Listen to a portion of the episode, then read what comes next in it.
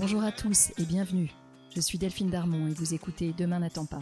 Dans ce podcast, nous discuterons à bâton rompu, à cœur ouvert, avec des hommes et des femmes qui travaillent à rendre le monde un peu meilleur. Ils sont entrepreneurs engagés, investisseurs à impact, fondateurs d'ONG, artistes activistes. Ils repensent les industries traditionnelles comme la mode ou l'agroalimentaire. Ils agissent dans les domaines de la santé, de l'éducation ou de l'environnement. Ensemble, nous échangerons sur leur parcours, les raisons de leur engagement et sur leurs projets. Mon rêve, c'est que ces histoires nous inspirent et nous servent à trouver notre propre chemin pour passer à l'action. Je vous souhaite une très bonne écoute. Aujourd'hui, on va se parler d'un sujet assez dramatique. On va parler des sans-abri que nous croisons tous les jours, en bas de chez nous ou sur la route pour aller au travail. Nous les croisons sans les voir, sans les regarder. Ils sont 300 000 aujourd'hui en France, 50% de plus qu'il y a 10 ans. Vous pensez que ces femmes et ces hommes manquent d'abord d'un toit pour dormir, d'argent pour manger? Bien sûr, mais ils souffrent en premier lieu de l'isolement et de l'indifférence des passants qui ne leur disent pas bonjour. Ils souffrent d'être devenus des invisibles. C'est ce lien social que veut recréer l'association Entourage. Son fondateur, Jean-Marc Potvin, se confie dans cet épisode et nous raconte comment il en est venu à créer ce réseau, dont la mission est de lutter contre l'isolement des personnes de la rue. Entourage, c'est pas de la philanthropie. Entourage, c'est un face-à-face -face entre voisins, encouragé, rendu possible par une app qui engage les habitants de chaque quartier à aller à la rencontre des sans-abri installés en bas de chez eux. Je vous préviens, cet épisode est particulièrement émouvant. Jean-Marc nous parle de sa vie d'avant, quand il était un dirigeant à succès du secteur de l'Internet, CTO de Kelku, puis VP Engineering Europe de Yahoo. Il nous raconte comment il s'est progressivement perdu dans une vie à 200 à l'heure qu'il a laissé dessécher et vider. Un jour, il risque la mort et il médite sur sa vie qui lui apparaît alors assez inutile et vide malgré tous les succès qu'il avait rencontrés. Cette expérience a été le début d'un long chemin qui l'a amené jusqu'à la création d'Entourage. Je suis vraiment heureuse de partager avec vous les réflexions essentielles de Jean-Marc sur les valeurs de notre société, sur notre capacité à agir et sur l'importance capitale des liens humains. Les paroles de Jean-Marc résonneront longtemps chez chacun d'entre nous. Je ne vous en dis pas plus et vous souhaite une très bonne écoute. Bonjour Jean-Marc. Bonjour Delphine. Avant de revenir sur Entourage, sur les, les, les, enjeux euh, majeurs que de, société que tu traites, j'aimerais bien que tu puisses euh, te présenter, que tu nous racontes d'abord, en commençant par le début, que tu nous racontes comment tu as grandi. Euh, et parce que c'est toujours très éclairant, on voit que tu as eu as une carrière en deux temps, mais cette, ce deuxième temps, forcément, euh, il prend racine aussi dans, l'éducation que tu as reçue. Donc je veux bien qu'on y passe quelques minutes avant, d'évoluer évidemment naturellement sur, euh, sur Entourage. D'accord, bah moi aujourd'hui je suis marié, j'ai euh, quatre enfants, quatre filles, ce qui est un grand bonheur pour un, homme, hein. et dont une est déjà mariée d'ailleurs, donc je suis grand-père, j'ai deux petits-enfants qui habitent à, Chicago, et je suis un gars du Nord, je suis né à Roubaix, donc qui est aujourd'hui probablement une des villes les plus pauvres de France, qui ce qui n'était pas du tout le cas euh, quand, mes grands-parents y habitaient. C'est une ville qui était prospère. Le, bassin du textile et de la VPC. Ouais, c'est ça. Voilà, mon père était ingénieur textile, hein, donc euh, exactement. Et mon grand-père était entrepreneur. Il, voilà, il avait une boîte de camions et il transportait en fait partout en Europe les, les textiles de ses clients, quoi. Donc, euh, donc donc à la fois des ingénieurs et des entrepreneurs euh, chez mes grands-parents. Quel était euh, le rapport de ta famille à, l'engagement, à, l'altérité, tu vois, peut-être à l'engagement politique aussi? Est-ce que c'était quelque chose, quelque chose d'important? Il était quasi nul. Euh, même moi, hein, j'ai jamais rien fait pour les autres. Enfin, à part un engagement personnel. Ces familles qui étaient profondément chrétiennes. Et donc, évidemment, ma grand-mère donnait à manger aux personnes qui venaient frapper à sa porte quand il leur demandait. Et ils savaient qu'ils pouvaient aller frapper là. Euh, à Tourcoing, là où elle habitait. Enfin, donc il y a, a, voilà, il y a, vrai, une vraie attention euh, aux autres, mais l'engagement associatif, euh, j'ai pas vu dans ma famille. Euh, en tout cas, c'était pas valorisé. Peut-être j'avais une tante qui était auprès des franciscains, donc dans la très grande qui, qui, était sensible à la très grande pauvreté, mais l'engagement, il était au travail. C'est un peu, c'est une expression de, Yann Bucaille, je sais que tu l'as interviewé, qui parle de, de, cateau d'élevage, quoi. Euh, voilà, donc. Euh, euh, et, de, fait, j'ai complètement perdu ma foi progressivement parce que un cateau d'élevage, quelque part, quand c'est pas quand c'est pas vécu, quand c'est pas compris, etc. Ben, progressivement, je me suis éloigné de l'Église. au plus je travaillais, au plus je réussissais. au plus je priais, au moins ça marchait. Et donc, je suis progressivement un peu à, je suis devenu sec spirituellement quoi. Alors on va y venir parce que j'ai compris que c'était une période très intense. En fait, toutes les années qui ont suivi chez Kelkou, comparateur de prix, puis chez Yahoo, très intense en temps, très intense en énergie. c'est du 24-24-7-7. Ouais, j'ai souvenir de, de, de, call de, mon, de, de, Pierre, Pierre Chapas, qui est le fondateur de Yahoo. Il pouvait m'appeler à 1h du matin, hein, ou ça, lui posait pas un problème. merci. Jusqu'au jour où je l'ai appelé à 5h du matin, il a compris après, il a arrêté de m'appeler à 2h du matin. Euh, T'es resté combien de temps dans cette vie euh, très, euh, qui, a été un vrai tourbillon? En fait, on se fait prendre par la course à la réussite. Hein. on se fait prendre par euh, la recherche de la gloire, de, ou de l'argent, ou, ou simplement de réussir ce qu'on fait. Quoi. Donc, euh, euh, effectivement, ça nous met dans un tourbillon qui est pathologique, hein, parce que c'est. C'est-à-dire que vous aviez conscience que ça vous épuisait comme rythme? Bah, c'était à la fois exaltant, c'est de dire on, vit à fond, tu vois. quand je suis quand j'ai démarré le, quand je suis rentré chez Kelkou qui avait démarré un peu avant moi, hein, euh, j'ai vraiment eu l'impression de prendre un TGV dans la figure. Quoi, c'était pas le même rythme. Hein, c'était euh, et on avait conscience que euh, il fallait en un an créer un leader européen. Les boîtes d'habitude elles mettent au moins 10 ans pour faire ça. Donc, donc on est vraiment en année chien, c'est-à-dire qu'on va 7 fois plus vite, voire 10 fois plus vite en année que, que les, les business traditionnels. Oui, donc tu signes en fait pour, cette, euh, pour une espèce de course effrénée, mais qui, qui, qui quelque part te nourrit aussi. Bah, c'est de l'aventure. En fait, à l'époque, je pensais que ça me, ouais, je pensais que ça me, que ça me nourrissait. En vrai, c'est comme quand tu, quand tu cours euh, avec la bouche ouverte en espérant te désaltérer, ça marche pas. Tu vois, tu t'assèches. Donc en fait, cette, cette, course à l'activisme, mais dans lequel je vois de, de nombreux, euh, nombreuses personnes autour de moi piégées aujourd'hui, hein, cette course à l'activisme, euh, en fait, c'est un truc qui te projette à la surface de toi-même, tu es en permanence en mouvement, en permanence dans l'action, et tu as remplacé l'action par euh, toute forme de vie intérieure, toute forme de, compréhension de pourquoi tu cours. Mais on s'en rend pas compte parce que c'est vraiment un piège, et c'est un... Ce piège, en fait, il a un nom, hein, c'est l'acédie. C'est une maladie de l'âme, l'acédie, qu'on a oublié, on sait même plus ce que ça veut dire aujourd'hui. Et, c'est une maladie qui est complexe parce qu'elle a plusieurs formes. Euh, elle peut se traduire par une dépression, mais elle peut aussi se traduire par euh, euh, une fuite de soi dans l'action. Mais c'est un regard que tu portes maintenant sur cette période. J'imagine que tu n'étais pas capable d'avoir ce regard à cette époque. Absolument. Ah non, je, absolument. Je comprenais pas pourquoi j'étais malheureux. J'ai gagné de l'argent, j'avais de la reconnaissance sociale, j'avais un bon boulot. Tu te sentais malheureux pour autant? Tu te sentais fatigué peut-être? Bah, Fatigué, non, parce que c'est énergisant, mais euh, enfin, j'ai vu des burn-out euh, pas mal autour de moi quand même, mais euh, c'était en fait, la prise de conscience, elle est venue quand, quand, quand j'ai failli mourir une nuit au Kilimanjaro, où j'ai passé une nuit blanche à méditer sur ma mort. J'étais, on était à 4000 mètres d'altitude, avec les gars de Kelkou d'ailleurs, j'étais monté avec Pierre et avec d'autres. Et, et, j'ai démarré un œdème pulmonaire d'altitude. Donc les poumons se remplissent d'eau à cause de, de, la faible pression qui se trouve en altitude. Et donc, faut descendre tout de suite, sinon, euh, sinon tu meurs.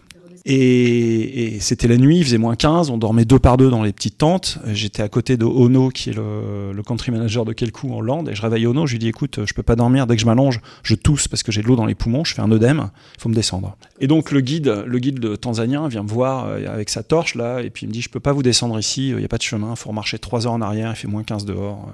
C'est la pleine nuit, by the way euh, Ouais, c'est donc bonne chance, on se voit peut-être demain. quoi. Et donc j'ai passé une nuit blanche à méditer sur ma mort et à me dire, mais on vient de vendre là quel coup à Yahoo, euh, j'ai un super job, euh, il y a eu un livre qui a été écrit, ils ont réussi leur start-up, euh, un peu la, gloriole et tout. Et qu'est-ce que j'ai fait de ma vie? Et, je, sentais ma mort inutile. D'abord, c'est une mort bête de, mourir noyé comme ça en haute montagne, mais le, voilà, ça avait pas de sens. Je me disais, mais c'est pas normal. Le jour où je meurs, il faudrait que je puisse être heureux de ma vie, quoi. Enfin, être heureux de mourir. Donc, j'étais en train de rater ma mort j'ai réussi et en fait euh, là je vais mourir je peux pas appeler ma femme euh, mes enfants pour leur dire euh, enfin qu'est-ce que j'ai fait de ma vie?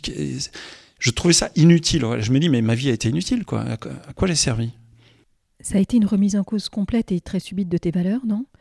Tu avais tous les signes extérieurs de succès et soudainement à tes yeux ben, ça valait plus rien. Tout ce pourquoi tu t'étais battu ne valait plus rien. Bah, disons que c'est ouais, il y a, des, des, coachs font ça, mais en fait c'est très ancien. C'est des, techniques qui datent des premiers siècles, qui est la méditation sur la mort. C'est de dire, euh, il y a des, coachs là modernes qui, conseillent des chefs d'entreprise qui leur disent euh, écrivez votre, épitaphe, d'accord euh, Qu'est-ce qu'on va dire de vous le jour où, on vous enterre? Bon, et, et, une fois que vous avez ça en tête, bah, Tu rétropédales. Tu, tu peux aligner ta vie et puis viser ce point-là. J'ai essayé, je, suis incapable d'écrire mon épitaphe, mais euh, donc la méditation sur la mort, Steve Jobs a dit la même chose aux étudiants à Stanford dans un discours qui a fait le tour, du, tour de l'Internet, mais euh, c'est la chose la plus utile et la plus quotidienne qu'on devrait être, c'est qu'est-ce qui est important.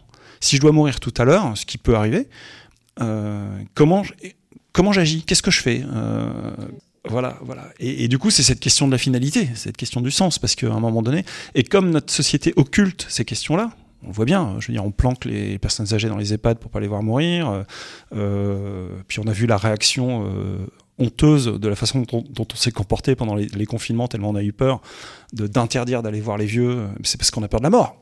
On veut pas, on veut pas, on veut pas le voir, quoi. Ça doit se passer à l'hôpital, éventuellement avec une bonne piquure. On a peur de tout ce qui ne correspond pas aux stéréotypes de la réussite. Euh, parce qu'on a peur de la mort, mais on a peur de la différence, du handicap, euh, de...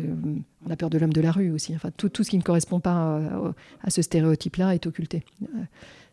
Tu dois être jeune, en bonne santé, beau, performant, riche.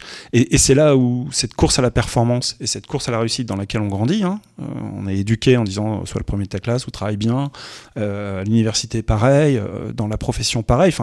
Tout nous pousse à cette course à la performance qui est extrêmement violente, parce qu'elle rejette sur le, bord de la rue, comme des déchets, les hommes et les femmes qui ne peuvent pas courir.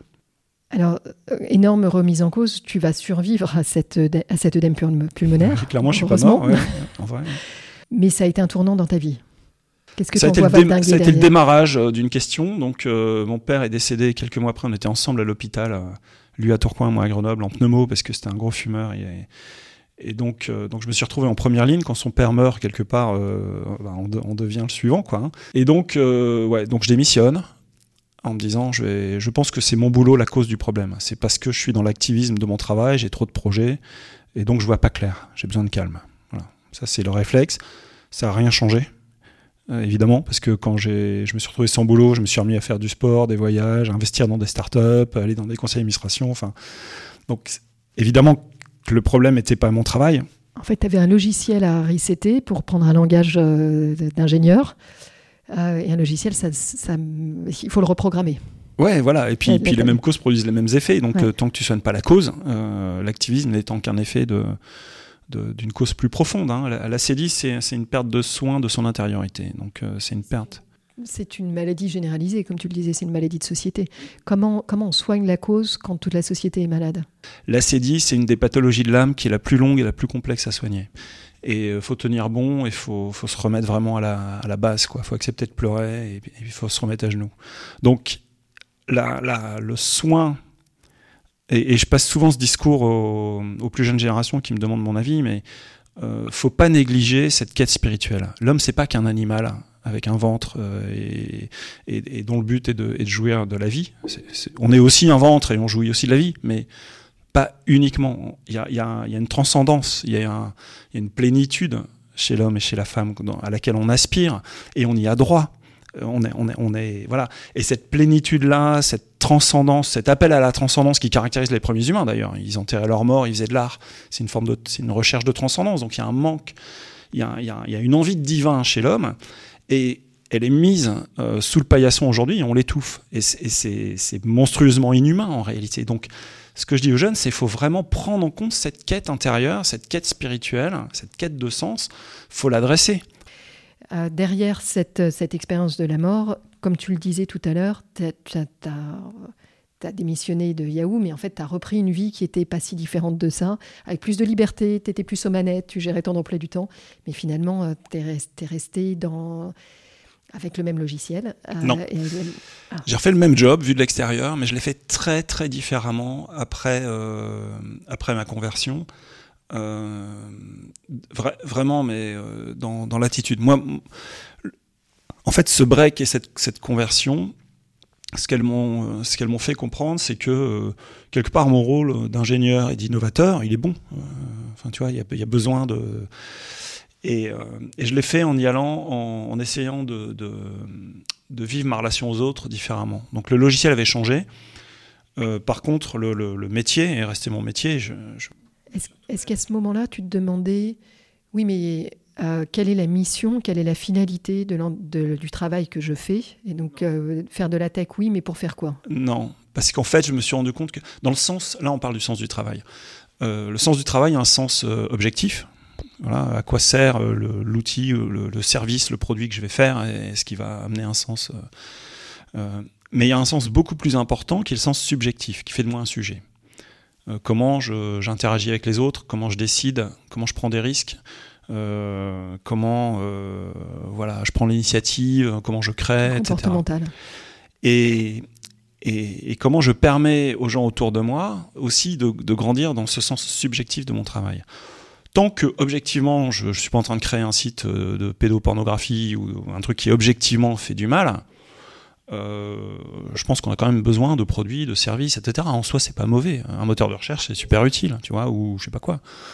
Euh, à l'époque, j'étais rentré chez Viadeo, bah, faire un réseau social professionnel, ça amène une utilité objectivement mais, plutôt de trouver ce sens qui fait de moi un sujet, le sens subjectif du travail et le sens collectif.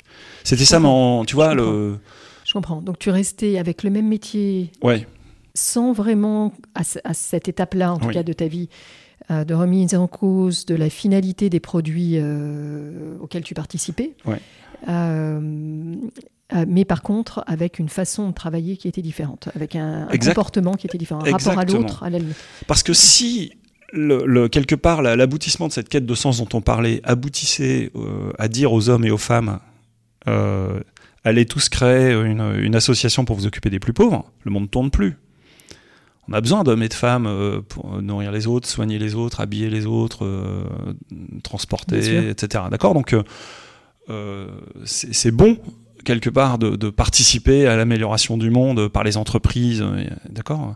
Donc cette conversion-là que j'ai vécue en 2008, elle m'a pas amené dans la réflexion à dire, euh, faut que tu crées euh, une œuvre pour les SDF. Pas du tout. Elle, m'a dit, retourne au boulot et fais ce que tu sais faire, mais fais-le bien. Ça a certainement changé tes rapports avec tes collègues, avec tout ton, écosystème professionnel, mais surtout ça a changé euh, Jean-Marc, tu m'arrêtes, j'ai compris que le, matin, sur ta route, tu croisais des hommes qui étaient sans domicile fixe, des hommes, des femmes. Euh, et ces hommes-là qui sont nos invisibles, quelque part, nos intouchables, en fait, euh, si je dois reprendre une, terminologie indienne, qu'on croise sans voir, qui font partie du mobilier urbain. Et peut-être par cette transformation intérieure, en fait, tu t'es mis à entretenir une relation avec chacun d'entre eux. Alors, je ne sais pas pourquoi je le faisais. Hein. C'est effectivement des, hommes et des femmes qui vivaient vraiment sans abri euh, sur le chemin de mon, mon travail. Euh, et je me suis juste arrêté pour les saluer. Je ne suis pas l'abbé Pierre, et c'était vraiment de dire euh, bonjour, je vous vois là tous les matins, comment ça va? Moi je m'appelle Jean-Marc, et puis de, de, créer un lien. Non, mais c'est reconnaître qu'il s'agit d'hommes et de femmes. En fait, c'est juste. reconnaître l'humanité qu'il y a dans chacun d'entre eux. Ouais, mais même avant ça, et, et, moi je pense que c'est dans ce sens-là que, que ça s'est fait avant ça, c'est déjà de le regarder. C'est-à-dire que moi, le truc au début, c'était d'accepter d'accepter leur regard. Et c'est en fait c'est ce regard qui m'a entraîné. Donc c'est c'était pas c'était pas du tout intellectuel ni voulu ni quoi que ce soit. C'était vraiment juste de, voilà d'accepter de regarder l'autre. Et ça m'a entraîné dans toute cette histoire. Mais euh, et, ces hommes et ces femmes m'ont touché vraiment par leur existence, par euh, ce qu'elles avaient à, me dire aussi. Par, euh, puis elles, me rendaient heureux en, réalité. Donc euh, j'ai peu de mérite parce qu'elles m'ont amené beaucoup de joie dans, dans l'interaction que j'ai pu avoir avec elles. Alors, comment ça se passe à ce moment-là? Et combien de temps ça dure en fait? Ces, ces mois où tu vas travailler ou, Parce que c'est des liens qui se tissent euh, dans le temps et progressivement tu passes pas d'un regard à, ça dure deux une ans, vraie relation. Ouais, c'est ça. Hein. Donc, euh, au bout de deux ans, les, personnes que tu croisais étaient systématiquement au même endroit, donc tu les retrouvais euh, presque de, quotidiennement? Là, oui, c'était des personnes qui étaient très abîmées quand même par. Euh, Darius, dont je parle par exemple, est mort maintenant, hein, donc, parce qu'on meurt à, 47 ans en moyenne dans la rue. J'ai vu ce chiffre-là et ça m'a bouleversé en fait. Ah, c'est extrêmement violent. Et on discutait de, n'importe quoi. Et parfois, je discutais très peu d'ailleurs. Il y avait une femme qui venait de Moldavie, et moi, je parle très mal le moldave. Voire pas du tout. Carrément pas. Elle baragouine en italien, je parle pas du tout italien. Enfin bref, donc je faisais la bise en fait. Parce que je... moyen de dire bonjour, pas tout de suite hein, évidemment, faut pas se précipiter sur une femme qui est en situation de rue pour l'embrasser, mais euh, voilà, c'était un moyen de la considérer, tout simplement de dire t'existes. Et puis, euh, et si un jour je marchais sur le trottoir d'en face, euh, elle se levait, elle me rattrapait quoi. Hein, donc pour me faire la bise du matin. Et puis. T'étais devenu un repère aussi. Ouais, voilà. Et puis on essayait quand même de baragouiner des trucs, mais et ces personnes m'ont beaucoup touché. Et en même temps, elles m'ont entraîné dans plein de galères. Parce que parce qu'un jour, je, passe devant Darius et il était tôt le matin, il pleurait.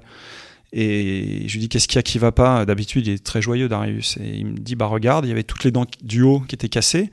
Il s'était fait agresser à coups de barre de fer et il pleurait en disant qu'est-ce que je vais devenir si je peux plus manger mon sandwich? Et, là, la relation est langage. Je peux pas lui dire écoute, déjà il voulait pas que j'appelle les pompiers.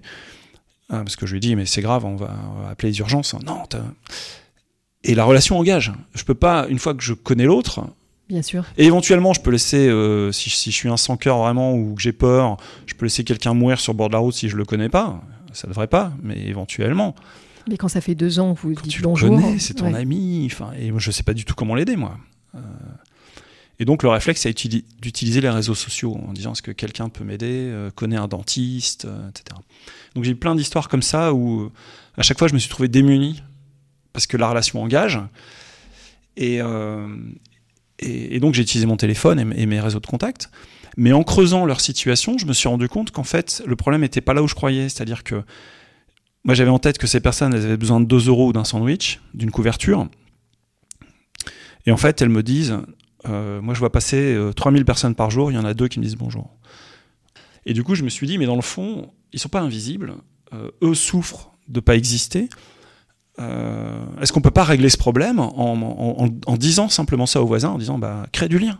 T'es pas là pour donner l'argent, pour je sais pas quoi. T'inquiète pas, t'es pas travailleur social, mais reconnais cette personne, va, va, lui parler. Alors aujourd'hui, ton associé est là et c'est super, mais pourtant la plupart d'entre nous continuent à ignorer les SDF qu'on croise tous les matins.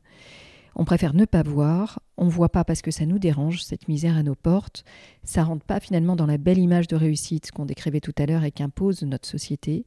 On veut pas que ça existe, alors on voit pas. Et puis on voit pas aussi parce qu'on a peur, on a peur de la détresse, un peu peur de notre richesse relative euh, qui fait honte par euh, opposition, par, euh, contraste. Et puis on a peur de créer un lien qui nous rendrait redevables à l'image de ce que tu nous décrivais tout à l'heure.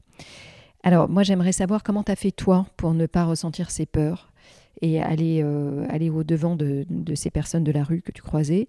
Et puis comment au niveau de l'association entourage, comment tu permets de combattre ces peurs que chacun d'entre nous ressent? Personnellement, moi, la, fin de, de, ma vie euh, dominée par la peur, et donc euh, c'est ma conversion au Christ. C'est lui qui élimine la peur, d'accord, et qui rend libre la vraie libération de nos peurs intérieures elle vient de là. Donc, euh, et c'est ça qui permet des comportements non pathologiques en entreprise d'ailleurs, c'est quand on n'a plus peur. Euh, donc c'est radicalement le n'ayez pas peur. D'accord euh, Donc pour revenir à ta deuxième question sur comment on adresse ce sujet de ces peurs dans l'entourage, c'est vraiment une partie du cœur de notre action, ça. C'est-à-dire que déjà, il faut se rendre compte que eux ont peur de, de toi. Donc euh, quand j'ai emmené Darius chez le dentiste, là, parce que finalement, euh, après mon tweet, euh, quelqu'un m'a dit tiens, appelle ma dentiste. donc, elle va te prendre. Elle va le prendre tout à l'heure. Et donc, j'ai, donc j'ai été voir Darius et je lui ai dit écoute, viens, je t'emmène chez le dentiste. Il voulait pas marcher sur le même trottoir que moi en allant chez le dentiste. Je lui ai dit mais pourquoi tu marches pas à côté de moi? Ben, Il me dit regarde, t'es bien habillé, je vais te faire honte. Donc, tu vois, par rapport à ton point de dire on pourrait, par ma richesse, etc. C'est lui qui avait peur de. C'est. Donc, chez Entourage, on va, on va adresser ça de plusieurs manières. On va l'adresser, d'une part, par une pédagogie qu'on fait dans des, dans des petites vidéos sur un site qui s'appelle Simple comme Bonjour, où on va adresser les préjugés, on va adresser les, ces peurs qu'on peut avoir, etc. Mais on a beaucoup de préjugés, euh, énormément sur l'alcool, sur la mendicité, sur, le, sur plein de choses. Quoi. Donc, donc on va faire la pédagogie comme ça. On va faire ce qu'on appelle la sensibilisation, c'est-à-dire qu'on va aller avec des personnes en situation de rue sensibiliser les voisins.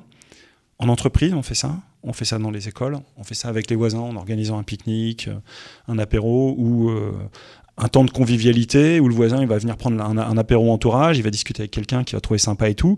Sauf qu'en repartant, il va se rendre compte que cette personne, elle va dormir dans un garage à vélo. Il va dire mais je comprends pas, euh, le gars, euh, j'ai discuté comme euh, comme toi et moi. c'est ça une personne SDF. Hein, Donc en fait, tu as créé la rencontre là. Exactement. Je pense que pendant des décades ou des, des siècles, peut-être même plus tôt, euh, on était plus sur un mode d'assistanat, euh, avec, où tu as un donneur, un receveur, ce qui est très loin d'une idée de rencontre. Alors, moi, je présente toujours Entourage comme un réseau de rencontres. On est plus proche de Tinder que. Euh, je veux pas qu'on soit le bon coin de la solidarité. Quoi. Donc, l'appli Entourage, c'est une appli de rencontre. Qui, donc, c'est vraiment important. Et dans notre pédagogie, on dit n'infligez pas de l'aide. C'est-à-dire, il faut se débarrasser de l'idée de je vais aider un SDF euh, chez Entourage, on dit non, c'est tu vas rencontrer une personne. Mais est-ce que tu peux nous rappeler ce, vraiment le cœur de métier d'Entourage et comment vous fonctionnez? Notre cœur, c'est vraiment le lien social. C'est-à-dire que le lien social, c'est un besoin fondamental de l'homme. Et la grande exclusion, c'est la privation du lien social. Alors qu'on la comprend comme étant un problème matériel, économique de toi. On a tous en tête la pyramide de Maslow, la pyramide des besoins fondamentaux, d'accord? Il faut d'abord être sécurisé, manger, etc. en fait, c'est une fausse vision de l'homme, la pyramide ça devrait être un cercle. C'est-à-dire que c'est autant important de manger, d'être en sécurité, que d'être en relation, que les besoins affectifs, que les besoins culturels. Donc comment je vais sortir une personne de la rue si c'est mon objectif et ça euh, si je m'adresse que à ses besoins matériels.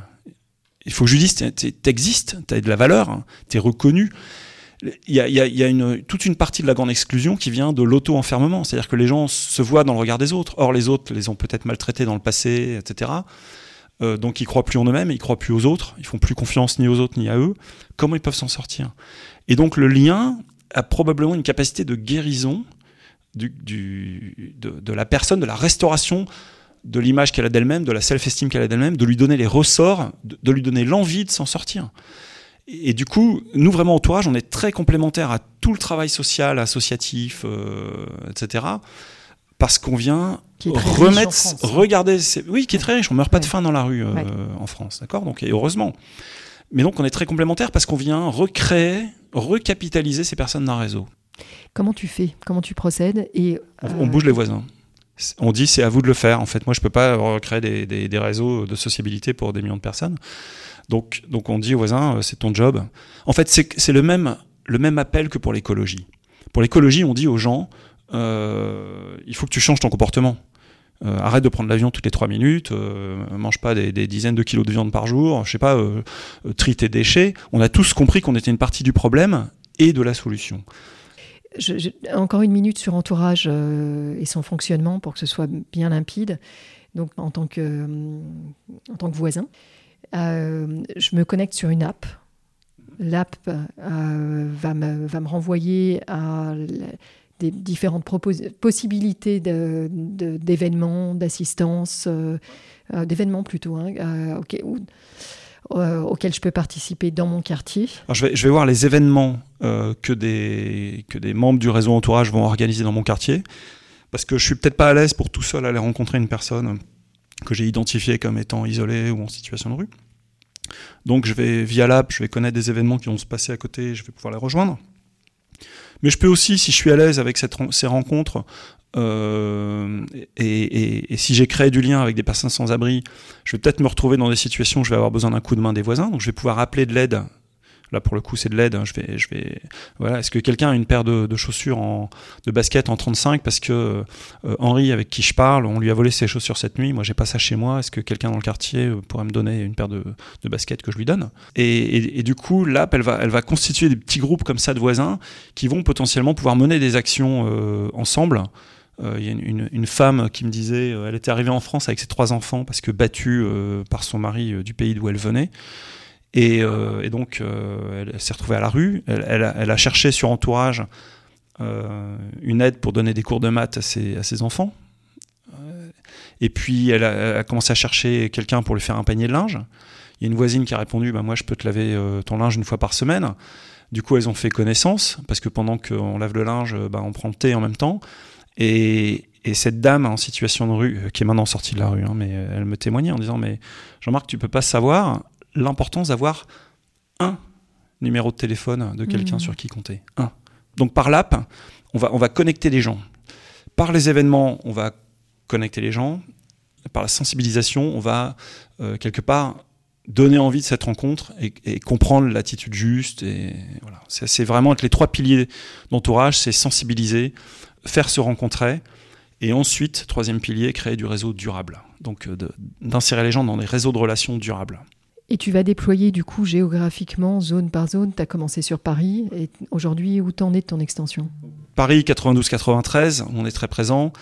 Euh, Lyon, Rennes, euh, Lille et maintenant les métropoles de ces villes-là. Et là, on, avait bloqué l'extension géographique pour bien euh, ancrer, mesurer notre impact, comprendre ce qu'on faisait. Et là, on est reparti pour ouvrir des, plein de nouvelles villes. Donc, on va ouvrir euh, Marseille, Bordeaux euh, ou des villes comme Saint-Malo. On a des bénévoles qui, qui démarrent à Saint-Étienne. Voilà, elle est encore toute seule à Saint-Étienne. Mais... Donc, donc, on, on va aujourd'hui déployer entourage grâce à des structures bénévoles dans toutes les villes. Comment est-ce qu'on peut vous accompagner Comment est-ce qu'on peut vous aider euh, Évidemment, vous êtes facile à trouver sur le site internet, mais de quoi vous avez besoin il y, a, vraiment plein de moyens d'aider. Euh, entourage chacun à sa manière, plus ou moins. Euh, déjà de rejoindre le réseau en téléchargeant l'appli et puis en étant actif. en s'intéressant à ces questions-là. Vous pouvez rejoindre nos bénévoles, ce qu'on appelle les ambassadeurs, qui eux vont organiser ces événements de convivialité, etc. On a d'autres programmes chez Entourage. Vous avez peut-être, euh, je, dis vous à nos auditeurs, hein, mais euh, vous avez peut-être entendu parler de, de Linked Out. Linked Out, c'est le réseau des gens qui n'ont pas de réseau. Donc c'est le réseau pro des gens qui n'ont pas de réseau. Et sur Linked Out, euh, très concrètement, vous pouvez aider en... Donc quelque part, le, mécanisme, hein, c'est que on, va binômer des personnes qui sont en situation d'exclusion, mais qui ont les capacités de travailler. Donc des gens qui ont l'expérience, la compétence, l'envie de travailler, les papiers. enfin, on peut les mettre en entreprise, selon nous mais elles ne savent pas comment faire, elles sont seules, euh, parce que leurs histoires de vie euh, les isolent. Donc on va les aider à faire un CV très humain, euh, qu'on a un peu réinventé le CV, vous pouvez aller voir sur le site de LinkedOut, mais on a, on a des CV qui sont très humains. Qui sont sur les compétences plus que sur les expériences. Ouais, sur les soft skills, mais sur la personne. C'est un CV qui donne envie de qui est très personnalisé, qui donne envie de rencontrer la personne. On met une belle photo, un verbatim, on cache pas l'histoire de galère dans le CV. On, et voilà, et on donne envie parce que la personne va dire mais moi je suis bienveillant, je suis euh, rigoureux, je suis énergique, je suis, j'aime le travail bien fait. Je, voilà. Et, et, surtout, on va appeler le grand public à viraliser ces CV, c'est-à-dire à, à, partager sur les réseaux sociaux. Donc on a fait un objet, le CV euh, de la personne partageable, et on le viralise sur les réseaux sociaux en appelant euh, les, chefs d'entreprise à, leur rôle social en disant bah, donne une chance à ce gars-là en plus ou à cette femme elle, il ou elle va enrichir ton tes équipes et, ton expérience voilà. Et donc chez LinkedOut vous pouvez aussi vous engager comme coach. Pour coacher ces candidats LinkedOut vous pouvez simplement partager nos CV euh, donc il y, a plein de manières de s'engager sur sur entourage tu dis que tu accompagnes, euh, enfin, entre guillemets, j'aime pas ce mot-là, mais tu sélectionnes euh, les personnes qui sont, en, qui sont en capacité de. Tout le monde n'est pas prêt à travailler en entreprise. Quand, tu es enfin, avec un vécu aussi douloureux, euh, effectivement, c'est ça. Vous, tu accompagnes également toute la période qui, qui, tu as des premiers mois, as, tu as un suivi derrière? Alors moi non, mais justement euh, les, nos coachs bénévoles, c'est ça qu'ils font. C'est-à-dire qu'ils vont ils vont accompagner le candidat dans la recherche. Pendant, après. Et après. Et nous et nous par contre, on va coacher les coachs quoi. Donc on va former les, on va on va s'assurer que ça se passe bien. un gros tissu de bénévoles derrière. Oui, bien sûr, c'est une asso, hein, donc on vit avec des dons et des bénévoles. Évidemment, on claque pas non plus la porte aux gens à qui on dit t'es pas prêt pour les entreprises. C'est-à-dire qu'on a des tas, on a construit des partenariats avec des chantiers d'insertion, avec des dispositifs premières heures, etc. Ou si on sent qu'un candidat, on va on va l'amener à l'échec si on l'amène dans l'entreprise et on n'a pas envie de mettre cette personne en situation d'échec, on va lui dire écoute, peut-être pas maintenant. On va d'abord euh, te proposer euh, un partenariat, enfin de, de, de un partenaire qui, qui, va t'emmener sur ce chemin en fait. Ou qui va te former, ou qui va, euh, voilà. Donc on fait aussi attention quand je parle du mot sélection de ne pas être excluant non plus, évidemment. voilà, c'est ça que je voulais dire. Bravo, en, en disant c'est un sacré chemin parcouru. Vous avez eu des aides au long du chemin, vous avez eu des, des reconnaissances. la France s'engage, par exemple, qui est, qui est une fondation majeure qui a été créé par euh, le président François Hollande, en fait, qui a, qui a démarré l'initiative. En fait, on a, on a gagné le soutien de, de, bah, de l'Élysée de ce projet La France s'engage. Ouais. Ouais, ouais, c'est majeur parce que c'est évidemment des fonds, mais c'est aussi un accompagnement et puis c'est une reconnaissance euh, de l'apport bah, sociétal. Ça nous a beaucoup servi en fait au démarrage du projet parce que quand, quand, tu démarres un projet comme ça, il ben, faut trouver des aides. Donc euh, les, les, deux énormes boosters euh, qui m'ont permis de démarrer Entourage, ça a été la Fondation Bettencourt qui a vraiment euh, permis de, salarier mes premiers, les, trois premiers salariés de l'association en 2016. Euh, et puis euh, dans la foulée, la France s'engage, qui, qui a été une aide financière, mais qui a été aussi quelque part une, reconnaissance de notre légitimité, parce que très peu d'assos se lancent dans le, dans le monde des sans-abri en disant on va faire une appli mobile pour connecter les voisins avec les sans-abri. Et très peu d'assos se lancent en disant nous on, on s'intéresse à l'humain et au lien social. Donc c'est compliqué à comprendre. Quels seront tes prochains développements? Comment tu te vois dans 10 ans? Mais euh, dans 10 ans, le, moi, le, truc qui me saute aux yeux, euh, qui saute aux yeux de beaucoup de monde ici, hein, c'est que, et il faut rester assis pour entendre ça, aujourd'hui en France, il y a 6 millions de personnes, 6 millions, qui ont moins de 3 conversations par an. C'est pas je vais acheter mon pain, merci, euh, voilà, 2 euros, hein, c'est de conversation. C'est les chiffres qui sont réactualisés sur l'isolement euh, par la Fondation euh, de France, qui, fait cette étude tous les ans. 6 millions de personnes qui ont 3, moins de 3 conversations par an. La, pauvreté isole, la vieillesse isole, la maladie, le handicap isole, la ruralité isole, des jeunes qui sont isolés. Euh, et c'est le fléau majeur de notre pays, mais majeur, loin devant tout le reste. Et du coup, nous, quand on adresse cette problématique-là des personnes SDF, en France, il y en a 300 000 personnes SDF. Euh, est-ce qu'on peut aller rêver euh, de, euh, de, toucher ces 6 millions de personnes? C'est une Je ne sais pas si on y arrivera, hein, mais voilà. C'est une très très belle question parce que effectivement l'apport que tu as s'y prête euh, complètement, si ce n'est que tu as une visibilité quelque part de la personne qui est dans la rue que tu n'as pas de la personne qui est isolée chez elle. C'est pour ça que c'est plus facile et, ouais. et qu'on a commencé par là quelque part. Euh, J'en-marque quelques petites questions de, de fin d'échange. Euh, j'ai compris que tu étais un gros lecteur. Euh, est-ce que, sans te poser la question de ton livre de chevet, est-ce que tu as lu des choses récemment ou vu des films ré récemment que tu aurais envie de partager et qui, nous, qui, a, qui peut nous, nous faire grandir? En ce moment, je lis un livre qui s'appelle Voter Fraternité, qui est le résultat d'un colloque de, de, chercheurs au Bernardin. Peut-être une personne à qui tu aurais envie de passer le micro? Euh, Je pensais à Fred, à Fred Bedos, tu as Laurent Cherizet qui est juste génial. Laurent, tu le connais ou pas non Pas encore. Laurent de Cherizet, bah voilà. Euh, Simon de Sirène, c'est lui plus. qui a fait des colocations entre des, des tétraplégiques et puis des, des, gens comme toi et moi qui se portent bien et vivent ensemble. C'est le sujet des colocations solidaires, ah un très beau sujet. Bah vois Étienne, Étienne Villemain. Il a fait Lazare avec Martin Choutet, qui est, qui est l'équivalent sur Paris qui s'appelle l'APA, l'Association pour l'amitié. Et au-delà du logement, c'est un réseau d'amitié qui donne. Parce que en fait, en, étant en colocation, euh, voilà, il y, y, a ce lien. Il y a ce lien fondamental humain qui se crée euh, grâce au toit, en fait. Héberger chez soi, c'est certainement extraordinaire. C'est probablement une des plus belles rencontres qu'on peut faire, qui doit changer euh, la vie, évidemment, de la personne qui est hébergée, mais aussi de celle qui héberge, j'en suis sûre. Euh, maintenant, euh, c'est aussi très engageant. Tout le monde ne peut pas se le permettre. On n'a pas forcément la chambre euh, disponible. On n'a pas forcément aussi la capacité d'accueil mental. donc, pour ceux qui peuvent le faire, c'est formidable. Après, on peut tous venir à tes côtés. on peut tous changer notre regard sur les personnes de la rue qui nous entourent et aller à leur rencontre. Alors je mettrai dans les notes de l'émission les liens vers ton association et j'espère qu'on sera nombreux parmi nos auditeurs à te rejoindre à Entourage et à soutenir Linked Out. Bah, venez nombreux, hein, vous êtes bienvenus, il y a du boulot là. merci Jean-Marc. Un grand merci de nous avoir écoutés jusqu'ici. J'espère que cet épisode vous a plu. N'hésitez pas à nous laisser vos commentaires ou suggestions d'invités sur Instagram. Enfin, si le podcast vous a plu, allez vous abonner et notez-le 5 étoiles bien sûr sur Apple Podcast.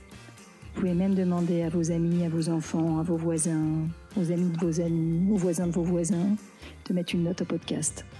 C'est comme ça seulement que Demain n'attend pas gagnera de la visibilité et sera trouvable sur les plateformes.